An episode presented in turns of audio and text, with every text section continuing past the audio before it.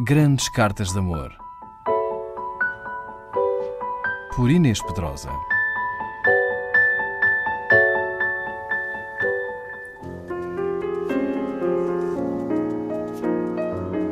Mary Wollstonecraft, escritora e filósofa inglesa do século XVIII, apaixonada defensora dos direitos das mulheres, publicou em 1792 o primeiro manifesto pela igualdade dos sexos, que se tornou um imediato best-seller internacional, foi também uma apaixonada compulsiva e quase sempre infeliz.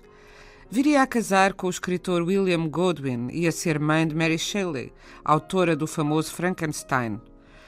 Uh, mãe, aliás, uh, que perdeu a vida no próprio parto de Mary Shelley.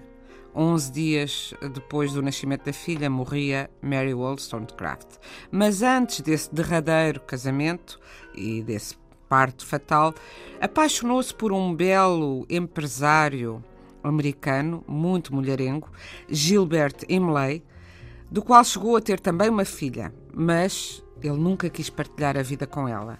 É para Gilbert Imlay esta carta de Mary Wollstonecraft, escrita em Paris em 1793.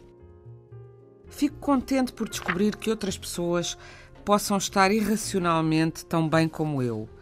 Pelo que deves saber que respondi à tua primeira carta na primeira noite em que a recebi, domingo, com pena de não poderes receber a resposta antes de quarta-feira, por apenas a poder enviar na segunda-feira. No entanto, não estou zangada contigo, meu amor, pois acho que é uma prova de estupidez e também um afeto turvo, o que vai dar ao mesmo quando o temperamento é governado por um esquadro e uma bússola. Não há nada de pitoresco na igualdade reta, e as paixões dão sempre elegância às ações.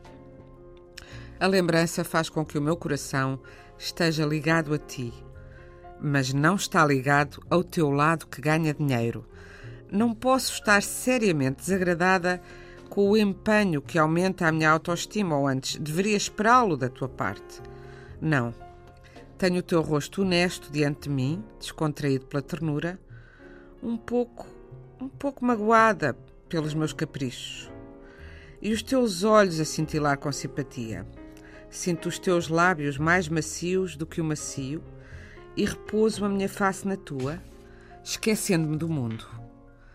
Não deixei a cor do amor de fora da pintura, o brilho rosado, e o desejo espalhou pelo meu próprio rosto, acredito, pois sinto a arder, enquanto uma lágrima deliciosa treme no meu olho, uma lágrima que será toda tua, se uma grande emoção dirigida para o Pai da Natureza, que me fez desta forma aberta à felicidade, não deu mais calor ao sentimento que separa do que aquele que une. Devo fazer uma pausa Preciso de te dizer que fique tranquila depois de te escrever? Não sei porquê, mas tenho mais confiança no teu afeto quando estás ausente do que quando estás presente.